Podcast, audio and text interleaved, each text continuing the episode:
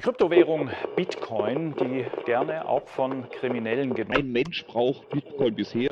sind eigentlich eine Verdummdäubelung der Menschen. Die digitale Währung Bitcoin ist ein Klimasünder. Steckt nun mal kein Wert dahinter. Das Ding kann jederzeit auf Null fallen. Diese Sache gehört verboten. Bitcoiner allerdings ignorieren dieses Problem komplett und reden sich die Welt schön.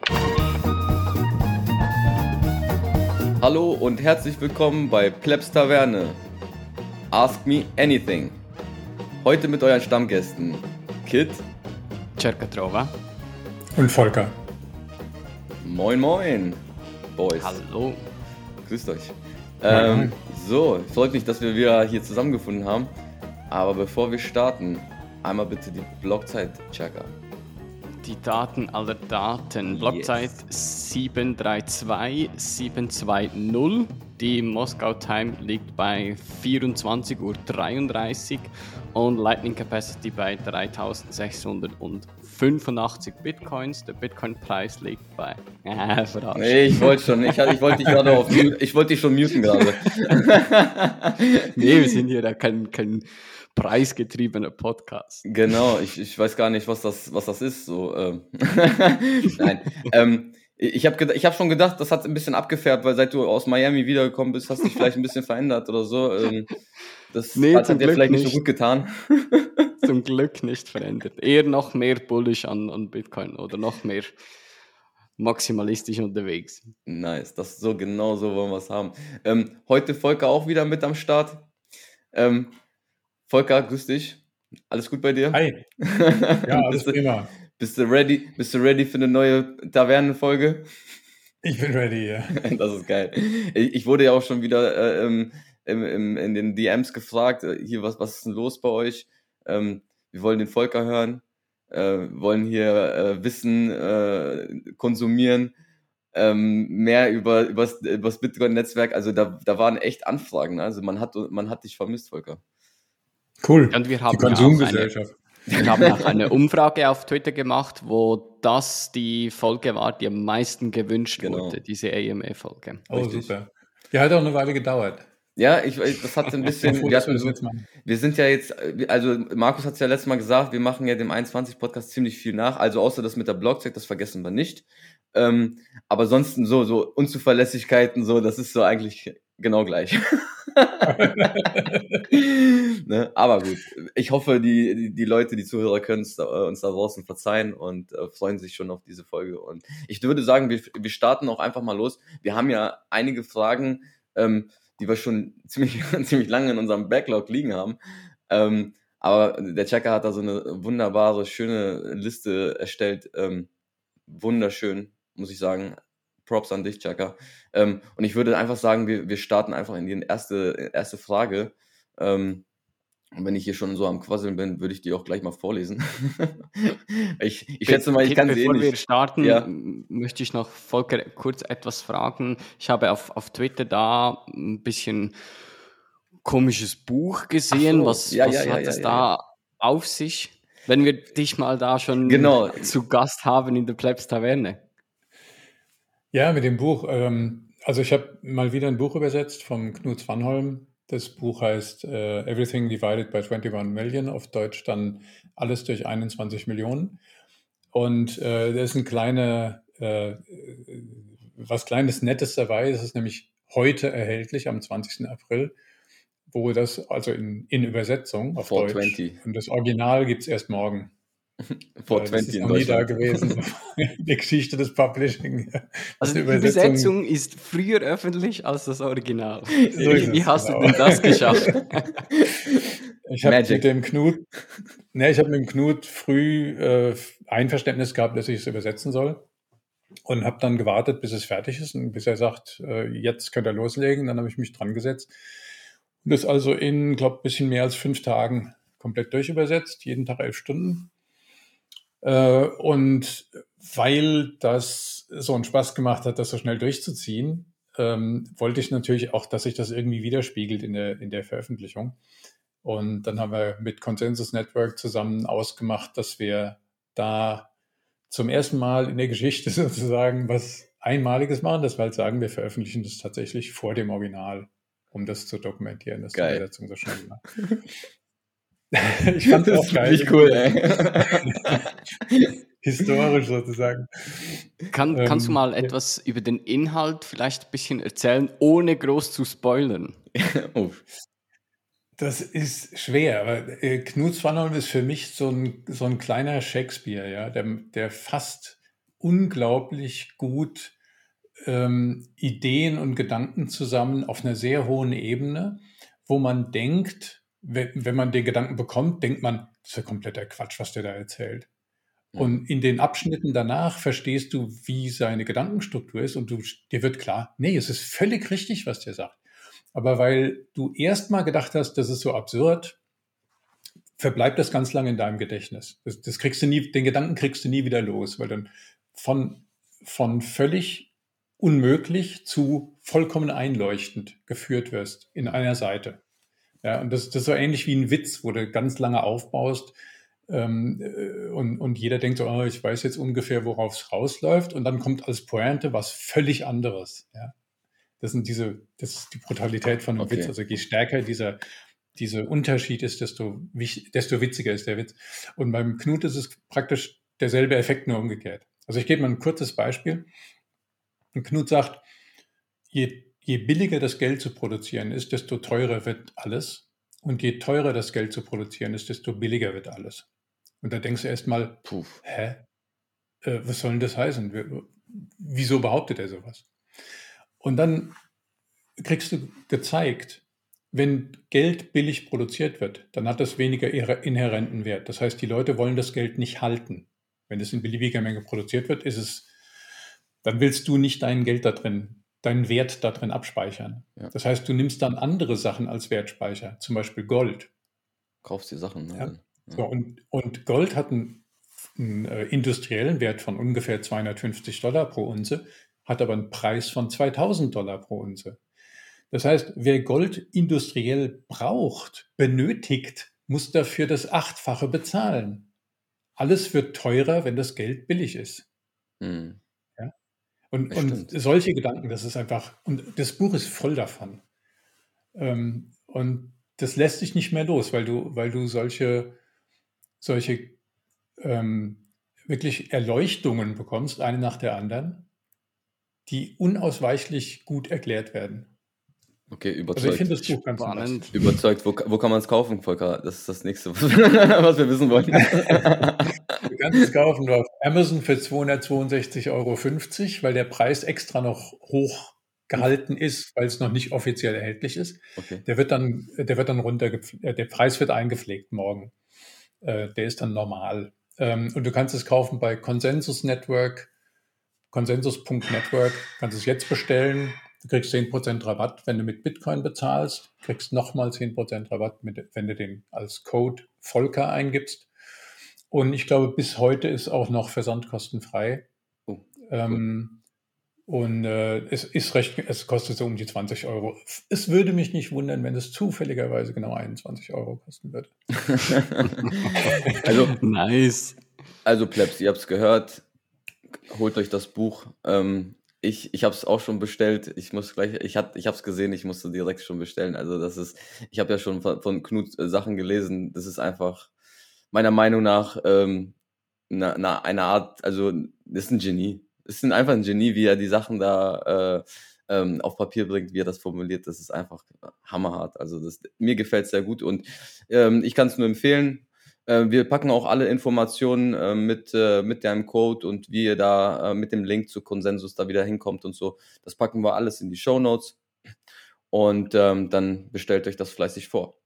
Ihr unterstützt auch somit auch Volker, ähm, der macht das nämlich komplett freiwillig, ne Volker? Du bist jetzt nicht da irgendwie angestellt und ähm, äh, du hast dich da freiwillig da zu, dazu entschlossen, oder? Richtig. Ja, ich habe alle Überset also alle Buch Buchübersetzungen, die ich gemacht habe, habe ich äh, freiwillig gemacht, also Open Source einfach Mhm. für, für nichts. Mhm. Ich bekomme ein bisschen Geld für ähm, kleine Übersetzungen für Firmen, äh, wo ich dann Software, äh, User Interface übersetze oder, oder ähm, was ist das? Kleine Veröffentlichung, kleine, kleine Pressemitteilung. Mhm. Da kriege ich ein bisschen Geld, aber die Buchübersetzungen sind alle einfach. Ja, mega stark auf jeden Fall. Ich, Danke ich finde das, ich finde das super. Also deswegen, also wenn ihr da auch äh, den Volker ein bisschen unterstützen möchtet, ähm, benutzt seinen Code Ähm, allgemein, ähm, wenn Plebs da ihre Zeit irgendwie ähm, opfern, also, da kann man auch definitiv was anderes machen in der Zeit, auch wenn es jetzt bei dir nur fünf Tage waren, trotzdem. also das, das kann man auch anders nutzen. Ich sehe das ja auch hier bei, bei Aprico, die, die Plebs, die da übersetzen und so, und das geht hammerhart, die, die übersetzen schneller, genauso wie du. Ich habe neulich erst gesagt, äh, da kommen die Übersetzungen früher als die Autoren, die äh, die Artikel verfassen. Und, und das ist so, so eine Motivation da und alle irgendwo ehrenamtlich für die gute Sache. Ähm, richtig stark. Und äh, ich will auch noch mal ganz kurz, das ist mir gerade erst eingefallen, wenn wir schon mal bei der Community sind, äh, heute 420 ist auch die EP, also kommt drauf an, wann ihr das jetzt hört, aber heute am ähm, 20.04. ist auch die EP äh, vom Just Another Note rausgekommen. Der hat da auf YouTube das veröffentlicht. Das sind, ähm, oh, jetzt weiß ich gar nicht, wie peinlich, äh, sieben Songs, glaube ich. Und ähm, ähm, richtig stark geworden. Also wenn ihr da Bock habt, irgendwie äh, Pleb, äh, Pleb Music, äh, Pleb Rap zu hören und nicht mehr diesen dieses Fiat-Zeug, dann äh, äh, dann schaltet da mal drauf ein. Da packen wir auch den Link in die Show Notes. Ähm, lasst da auch vielleicht ein paar Sets dem dem Homie da und ähm, ja, ach so, ne, das ist. ich muss vielleicht erstmal kurz erklären, was ist überhaupt eine EP, ja. also der hat, der hat sieben Tracks gemacht und das ist wie so eine kleine, ähm, wie so ein kleines Album. Und äh, was ganz cool ist, beim Just Another Note, der hat so ein bisschen seinen, seinen, seinen Weg im Rabbit Hole in dieser Musik verarbeitet. Und ähm, ich habe da auch so ein bisschen was mitgemacht und das ist ja auch ein bisschen in unserer Plebs Cypher auch gelandet äh, in dem anderen Format, was wir hier haben. Also es ist richtig stark, was da so gerade in, in, der, in der Community von den Plebs da entsteht. Ähm, mega, mega stark. Also ich bin da äh, richtig bullish auf Bitcoiner, muss ich sagen. Deswegen, das wollte ich nochmal loswerden, so wenn es um Community geht. Und ähm, so jetzt starten wir aber in die Fragen. Jetzt haben wir den hündischen Kommerz hinter uns. Jetzt haben wir alles hinter uns gebracht und nee, also das muss man ja auch, muss man auch sagen, das muss man unterstützen.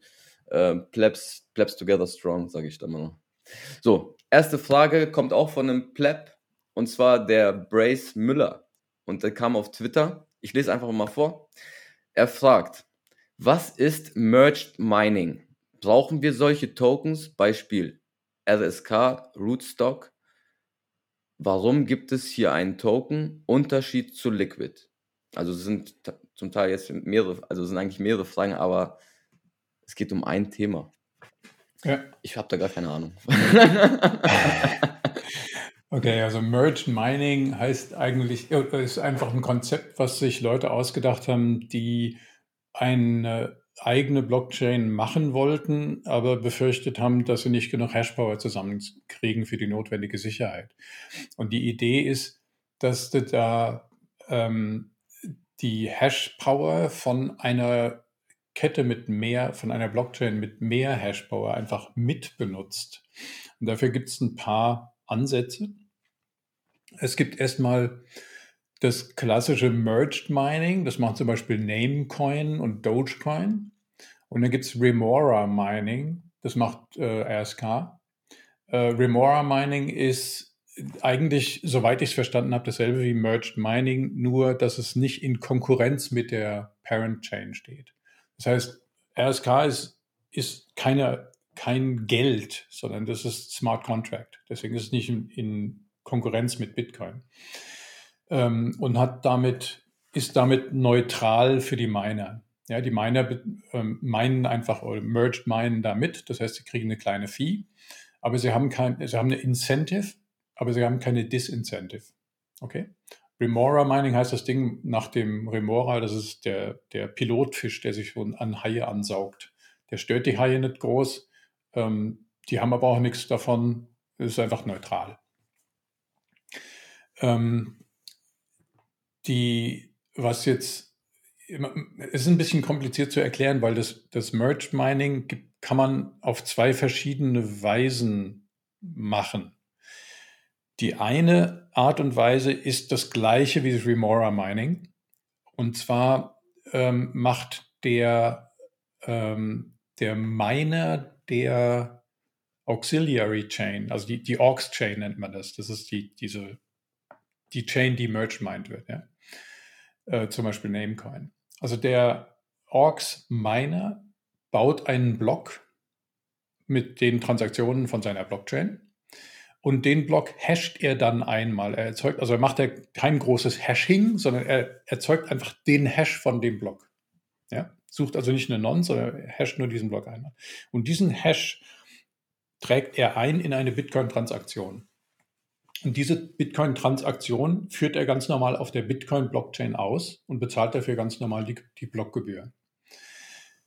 Ähm, dass der Miner merkt gar nicht, dass er da Merged Mining betreibt. Der Miner meint einfach eine ganz normale Transaktion und bekommt eine ganz normale Transaktionsgebühr. Okay? Ähm, das ist die eine Variante. Die macht, wie gesagt, Merged Mining Version 1 und Remora Chain. Ähm, die Merged Mining Version 2 ist ähm, so, dass der Miner auf dem Bitcoin-Netzwerk oder auf dem Parent-Netzwerk eine, der baut einen Block zusammen für das Bitcoin-Netzwerk und er baut einen Block zusammen für die, für die Orgs-Chain.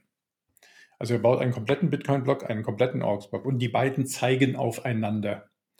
Die zeigen aufeinander, aufeinander dadurch, dass in der Coinbase-Transaktion von dem Bitcoin-Block essentielle Daten von der äh, Orgs-Chain, von dem Block in der Orgs-Chain eingetragen werden. Also im Prinzip der Hash von dem aktuellen Block von der Orgs-Chain, aber auch noch ein bisschen mehr. Und in der Orgs-Chain, in dem Block, ist ein Zeiger auf den Bitcoin, Bitcoin-Block. Und jetzt fängt der Miner an, den Bitcoin-Block ganz normal zu hashen. Jetzt gibt es zwei Fälle. Entweder er findet eine Nonce, die äh, die Bitcoin-Difficulty erreicht, also eine sehr, sehr hohe Difficulty, dann trägt er einfach ganz normal den Bitcoin-Block hinten an, also er publiziert dann den Bitcoin-Block ins Bitcoin-Netzwerk. Der Bitcoin-Block wird im Bitcoin-Netzwerk an die Chain angehängt und der Block auf dem, ähm, auf dem MergeMind-Netzwerk zeigt auf diesen Bitcoin-Block und in dem Bitcoin-Block ist das Proof of Work drin. Okay? So, auf die Weise ist äh, sozusagen der, der Proof of Work wird verzeigert auf das Bitcoin-Netzwerk.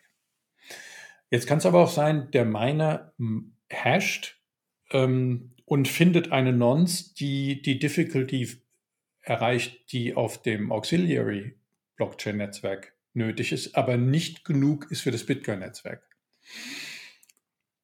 Dann kann er den Auxiliary-Block, also zum Beispiel Namecoin oder Dogecoin, kann er zwar in diese Blockchain dranhängen, aber er wird ja äh, die Wahrscheinlichkeit, dass er diesen Bitcoin-Block dann auch noch hinterher, äh, für diesen Bitcoin-Block hinterher auch noch die Difficulty des Bitcoin-Netzwerks erreicht, die ist ja nicht gegeben. Das heißt, da kann dann der, äh, der Orgs-Block nicht auf die Bitcoin-Blockchain zeigen. Was der aber kann, ist, er kann auf den eingebetteten Proof of Work zeigen, der für den Bitcoin-Block gelten würde, wenn der Bitcoin-Block auf dem Netzwerk publiziert worden wäre. Okay, also sehr konjunktiv. Und was er dazu nur braucht, ist, er braucht den Bitcoin-Block-Header und die zugehörigen Daten von dem, von dem Bitcoin-Block, aber nicht die gesamten Daten vom Bitcoin-Block. Er braucht nur den Block-Header und die Nonce plus das ganze, den ganzen Block von der, von der Aux-Chain. Mit den Daten kann er dann, kleinen Moment, mit den Daten kann dann ein Node auf der Orgs-Chain verifizieren, dass dieser Proof of Work gemacht worden ist. Ja, das heißt, da wird der Proof of Work nicht verzeigert auf die Bitcoin-Blockchain, sondern wird eingebettet zusammen mit den notwendigen Teilen des Bitcoin-Blocks, die nachweisen oder die beweisen lassen, dass der Proof of Work tatsächlich statt, stattgefunden hat. Das ist Merged Mining. Und zu dem zweiten Teil der Frage, ob wir solche Tokens brauchen, also brauchen tust du die Tokens eigentlich nur dann, wenn die andere Use Cases abbilden als, als Store of Value und Medium of Exchange, also, also Wert abspeichern oder, oder Zahlen. Denn diese, diese Anwendungsfälle Wertspeicher und Zahlung, die sind durch Bitcoin bereits abgedeckt. Und wenn du eine andere, ähm, eine andere Währung ausgibst mit einem anderen Token, dann ist das eine automatische Konkurrenz zu Bitcoin und dann ist ähm, wozu brauchst du denn die Token? Die willst du eigentlich nicht haben. Eigentlich willst du als Merge Miner ja nicht in Konkurrenz mit, also äh, als jemand, der Merge Mine macht mit der Hashpower, willst du ja eigentlich keine Konkurrenz zu deiner Hauptwährung haben. Ja. Ähm, und deswegen, also brauchen tust du die Tokens nicht. Brauchen tut die Tokens derjenige, der diese Orgs-Chain herausgibt, weil er damit reich werden kann. Ja, ja ähm, also Shitcoin. Es gibt, genau, Shitcoin. es gibt ein paar es gibt ein paar Anwendungsfälle, die halt nicht Store of Value sind und nicht äh, Medium of Exchange. Und das wäre zum Beispiel Namecoin. Das kam relativ früh raus. Äh, das sollte ein alternatives DNS werden, also ein Name, Name Service. Sowas, was halt ähm, logische Namen übersetzt in IP-Adressen. Das ist aber im Prinzip vertrocknet und gestorben. Also das gibt es eigentlich nicht mehr. Ähm, dafür wären Token sinnvoll gewesen. Es hätte sich natürlich genauso gut auch mit Bitcoin machen lassen, bezahlen lassen, diese Domains. Ähm, und dann gibt es die Frage, was ist der Unterschied zu Liquid? Ähm, Liquid ist nicht Merge Mind. Das ist eine Sidechain. Und Sidechains besprechen wir später noch. Da würde ich dann darauf verweisen. Okay. Cool. Ich hoffe. Zweite die, Frage. Ja, zweite Frage. Oder? Ich hoffe, die erste Frage wurde damit so beantwortet. Ansonsten nochmal zurückspulen, nochmal anhören.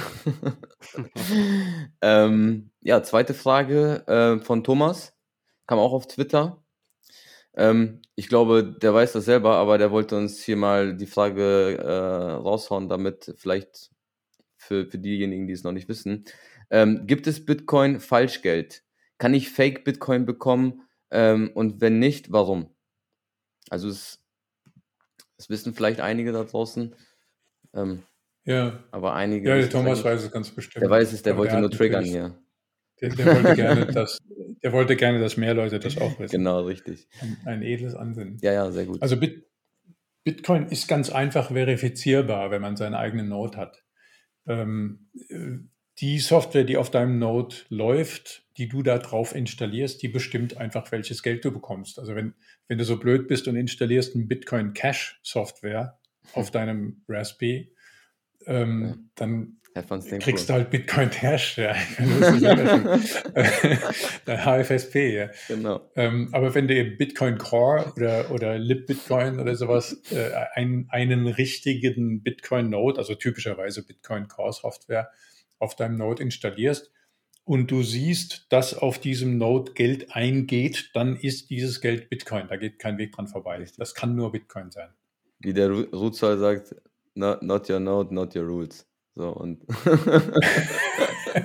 lass, deine, lass deine eigene Node laufen, dann wirst du auch nicht beschissen im Netzwerk. das ist ja auch das, was wir immer sagen, ne?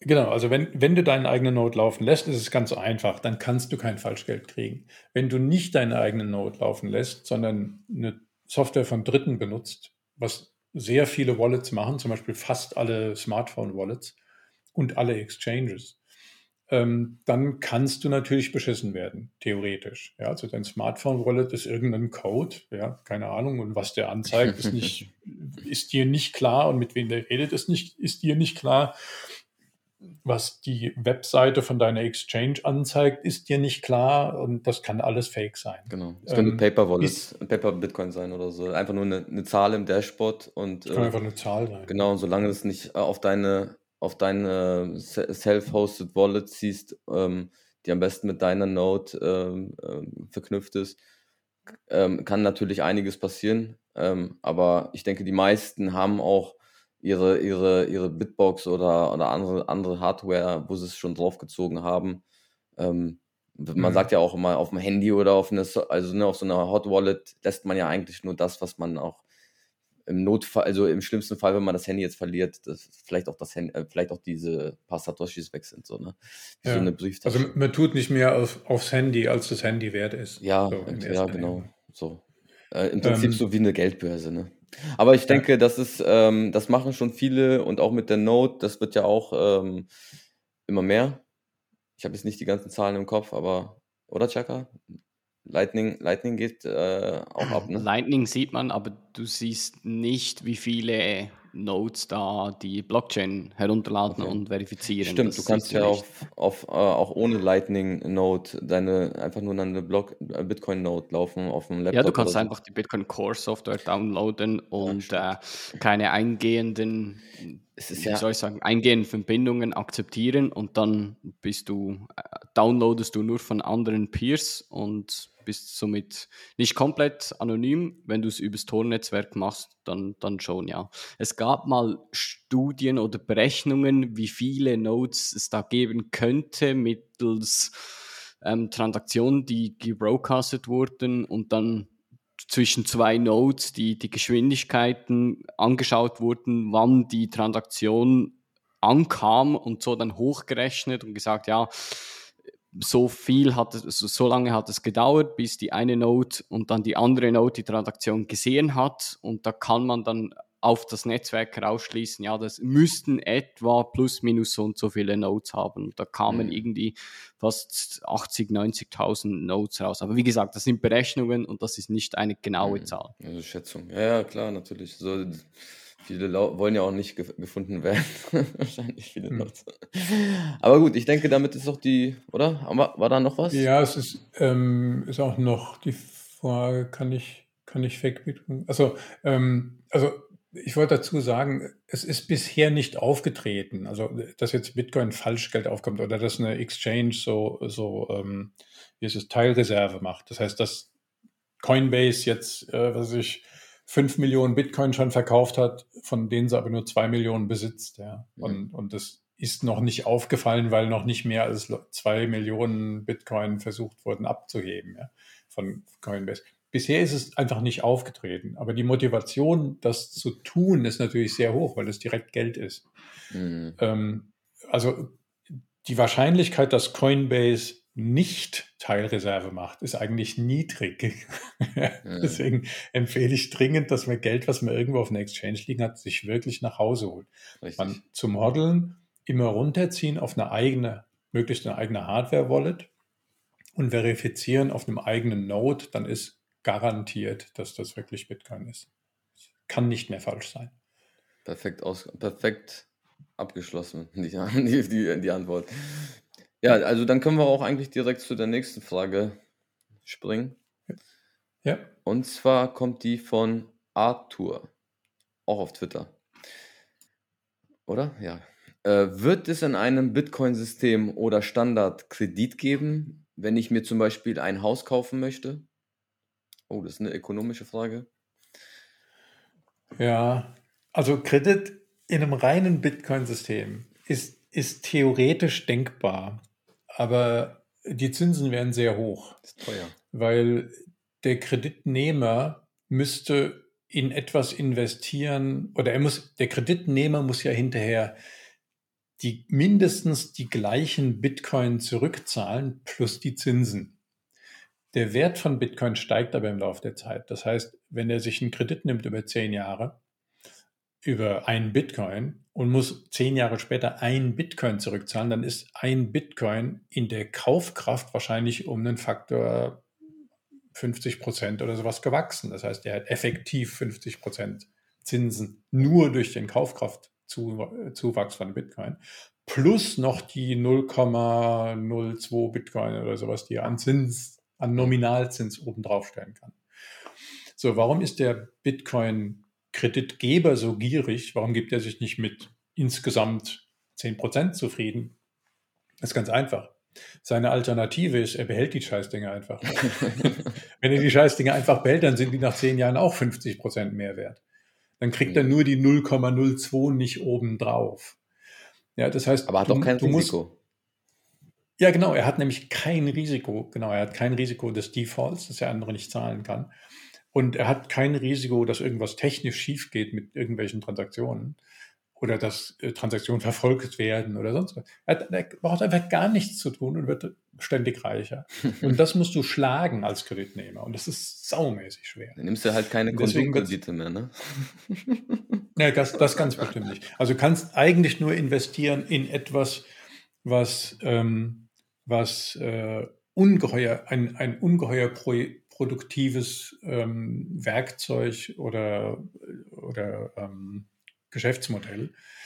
Und ich habe tatsächlich mit dem Knut, ich habe den Knut mal darauf angesprochen, ähm, weil in seinem Buch auch drin steht, dass, also den Knut Zwanner, weil in seinem Buch auch äh, beschrieben ist, ähm, äh, wie es mit Bitcoin in Krediten ist und so weiter. Und habe ihn drauf gestoßen, dass die Vergabe von Krediten auf einem reinen Bitcoin-Netzwerk mir nicht plausibel scheint, weil die Alternative für den Kreditgeber immer, immer zu attraktiv ist. Hm. Und er hat gesagt, er, er denkt mal drüber nach und wenn er was hat, meldet er sich. Das war vor einem Monat. Er hat sich noch nicht gemeldet. Also ich glaube, es ist schwer. Ich, ich werde nochmal werd noch mal ansprechen. Ich glaube nicht, dass es im reinen Bitcoin-System tatsächlich Kredit geben wird. Das ist schwierig auf Ähm, jeden Fall. Dann äh, musst du wirklich eine sehr gute Idee haben, wie du sagst, ne? Das muss sich irgendwo, äh, du musst es, ja, wenn du es einfach behältst, ähm, Zinsen sind einfach viel zu hoch. Ähm, also die Kosten für das Geld das, äh, und das zu verleihen ist einfach viel zu hoch. Das ist nicht wie Ja, jetzt. ist es nur, es ist nur plausibel, einen Kredit zu vergeben an einen Bitcoin-Miner. Ja, weil nur der kann wirklich, der hat eine, eine wirkliche gute Aussicht darauf, hinterher mehr Bitcoin zurückzahlen zu können, ja, weil es halt schöpft. Ja. Ähm, aber das wird wahrscheinlich nicht wirklich ein, ein Problem sein, weil meiner Ansicht nach wird Bitcoin und Fiat parallel sehr lange nebeneinander existieren. Ähm, und zwar auf eine, auf eine Art und Weise, wie jetzt äh, die lokalen Währungen in, in einigen ähm, Ländern, die nicht so besonders gut dastehen, ähm, mit, mit äh, Reservewährungen nebeneinander existieren. Zum Beispiel ähm, in Kroatien, da gibt es eine Währung, die heißt, glaube ich, Kuna. Mhm. Ähm, die wird so für den täglichen Bedarf benutzt. Und die steht 1 zu 7 zum Euro etwa. Also 7 Kuna sind ein Euro. Und ich habe mal irgendwie, ich war da mal zu Besuch und habe gesehen, da die Häuser sind spottbillig, irgendwie 500.000 für so eine Villa da Mhm. direkt am Meer. Da hab ich gedacht, 500.000 durch 7, das ist ja gar nichts, dann hole ich mir das. Und, äh, und habe dann da ein Ferienhaus in, in Opatia oder sowas. Und dann habe ich bei dem Makler angerufen und habe gesagt, das für 500.000 Kuna, das würde ich gerne haben. Der so, nee, das ist ein Euro. So, was? ja, Au Autos, Autos und Häuser werden nur in Euro verkauft. Okay, das ist so eigentlich Ähm, wie in der Türkei. Da haben die auch so, so ein Euro- oder Dollar-Konto nochmal. Ja, sparen so genau. dann Also-. Mit anderen Worten, die Dinge, die begehrenswert sind, äh, bei denen hat der Verkäufer ein, äh, bei denen hat der Verkäufer die Möglichkeit zu sagen, ich will aber Euro. Ich verkaufe es dir nicht für die lokale Währung. Mhm. Und das wird, diese Rolle wird hinter Bitcoin einnehmen. Also du kannst Häuser nur gegen Bitcoin kaufen in, in 50 Jahren. Ähm, du kannst aber Schokolade für Fiat kaufen und du kannst ein Auto wahrscheinlich auch für Fiat finanzieren. Aber ein Ferrari wahrscheinlich nicht. Wenn es die Firma dann überhaupt noch gibt.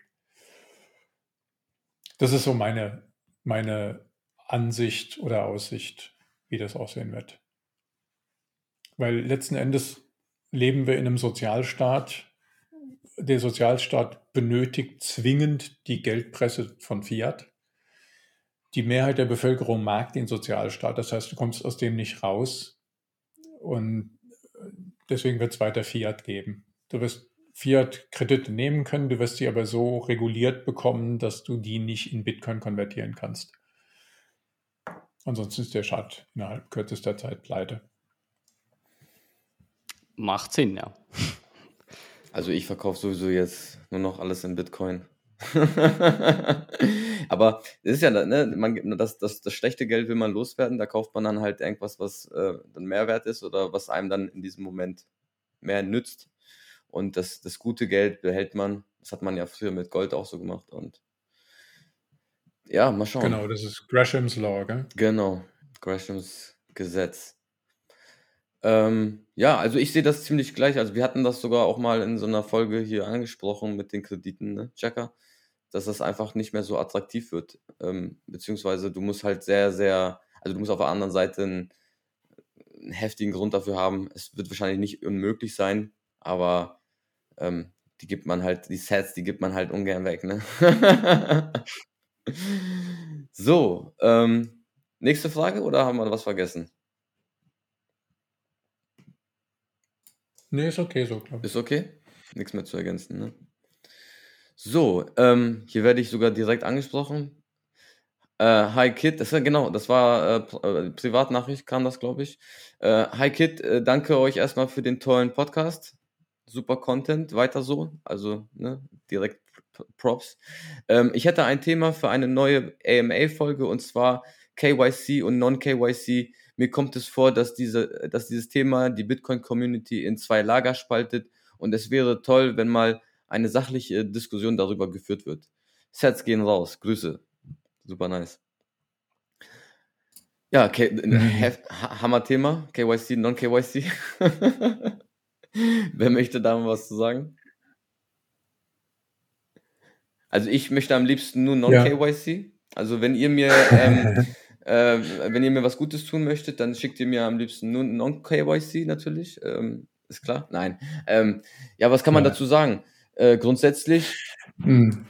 Also letzten Endes ist Bitcoin eigentlich wirklich ein Geld für den grauen und schwarzen Markt und für genau. zeitnahe elektronische Transfers. Also wenn du dich mit dem, mit dem Bitcoin-Ökonomen äh, äh, befasst, dem Eric Voskuil, der hat das so richtig, so richtig hardcore-mäßig durchgearbeitet. Ähm, der ist ganz strikt der Ansicht, Bitcoin ist schlicht Schwarzgeld. Punkt. Ja, das bedient den Schwarzmarkt. Punkt. Und es wird in allen Zweifelsfällen immer auf den Wert zurückfallen, den es im reinen Schwarzmarkt hat. Jetzt ist Erik Woskul aber ein, ein Mensch, der weiche Faktoren vollständig ausblendet. Ja, und, und der extrem ähm, rigide ist in seinen Überlegungen. Der ist eigentlich immer korrekt, aber er lässt halt den Menschen oft ein bisschen außen vor.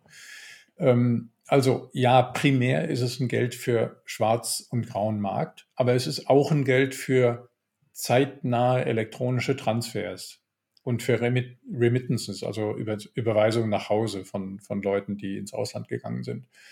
Ähm, und es hat etliche Punkte, an denen es brillieren kann, äh, im Gegensatz zu Fiat-Geld, sodass es nicht nur für den grauen und Schwarzmarkt ist meiner Ansicht nach. Aber da ist es, das ist der, der Bereich, auf den es immer zurückfallen wird. Ja, oder zurückfallen kann, wenn es vom Staat angegriffen wird. So, das vorausgeschickt. Auf dem weißen Markt steht es, also auf dem völlig legalen Markt, steht es in Konkurrenz zu Fiat. Und Fiat hat für den weißen Markt viele Vorteile. Es wird überall akzeptiert und es gibt eine Infrastruktur, die, die prima ist und so weiter. Dann kannst du Kredite, machen, äh, Kredite aufnehmen etc. Ähm, Im Bereich von internationalen Zahlungen entsteht gerade ein neuer Graumarkt, weil ja unterschiedliche Länder unterschiedliche Gesetze haben. Also denkt man nur an, an Zensur und Waffen und Glücksspiel und Drogen und Pornografie und so weiter. Also es gibt unterschiedliche Vorschriften, ob du jetzt in einem in Amerika bist oder in Italien oder in Arabien. Ja. Kriegst du Schwierigkeiten mit unterschiedlichen Bezahlungen. So, das alles vorausgeschickt. Jetzt hast du für die Funktion als Schwarzgeldmarkt einen großen Vorteil, wenn Non-KYC-Coins da sind. Ja, also wenn an der Coin nicht dein Name dran hängt. Das ist eigentlich eine unbedingte Voraussetzung für die Teilnahme am Schwarzmarkt, denn sonst ist dir die Polizei auf den Fersen. Ähm, bei der Funktion auf dem grauen Markt ist das fraglich, insbesondere beim internationalen grauen Markt, weil das oft kleinere Delikte sind, die man da macht. Irgendwie so, keine Ahnung, Sexspielzeug nach Arabien importieren oder so. Dafür wirst du wahrscheinlich nicht, in, also landest vielleicht im Gefängnis, wenn es rauskommt, aber es wird wahrscheinlich keine internationale Großfahndung ausgeschrieben deswegen. Und für die Funktion als Geld für internationalen Transfer ist es eigentlich ziemlich egal, weil da keine Verfolgung ansteht, auch fürs Bezahlen von insbesondere digitalen Waren und Dienstleistungen im Internet. Es ist egal, ob das KYC ist oder nicht. Das ist primär egal. Du, du brauchst nicht Angst zu haben, deswegen verfolgt zu werden. Ähm, aber wie gesagt, für die Funktion als Schwarzgeld oder als Schwarzmarktgeld ist es vorteilhaft, wenn es Non-KYC ist. Nur, du musst dir klar machen, wenn du Non-KYC-Coins besorgst, wie kriegst du die denn? Du kriegst die auf Tauschbörsen, du kriegst die an ATMs und du kriegst die über so Peer-to-Peer-Exchanges. Ja, also irgendwie privat oder, oder über ähm, eine Vermittlungsagentur wie Hoddle Hoddle. Hoddle. Hm. Wenn du dir jetzt die Spieltheorie anguckst von Hoddle Hoddle oder von Leuten, die dort handeln, dann stellst du schnell fest, wenn jemand auf Hoddle Hoddle Coins verkauft, dann verkauft der natürlich nicht die weißesten, jungfräulichen Coins direkt frisch vom Miner, sondern der verkauft dir natürlich das dreckigste Zeug, weil, was er hat, weil es dann los ist. Okay, und dann hast du die Dreckscoins. Das heißt, du hast dann Non-KYC Dreckscoins. Ja, also die Wahrscheinlichkeit, dass es Dreckscoins ist, ist einfach höher, als, als wenn du sie woanders kaufst. Okay. Ähm, und dann bist du in der Situation, dann hast du Coins, von denen der Versender nicht weiß, wer du bist. Du weißt nicht, wer der Versender ist, oder du weißt es vielleicht, weil du an sein Konto was überwiesen hast.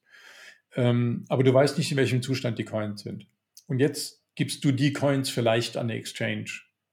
Und dann sagt die Exchange, die friere ich mal ein. Die sind, die sind suspekt. Du sagst jetzt erstmal, wo du die her hast. Mhm. Und dann musst du halt die persönlichen Daten von irgendeinem Typ in Tschechien rausfinden, der dir vor zweieinhalb Jahren eine Coin verkauft hat. Und viel Glück dabei. wenn du das nicht, wenn der die, die dann nicht gibt, dann sind die eingefroren bei der Exchange.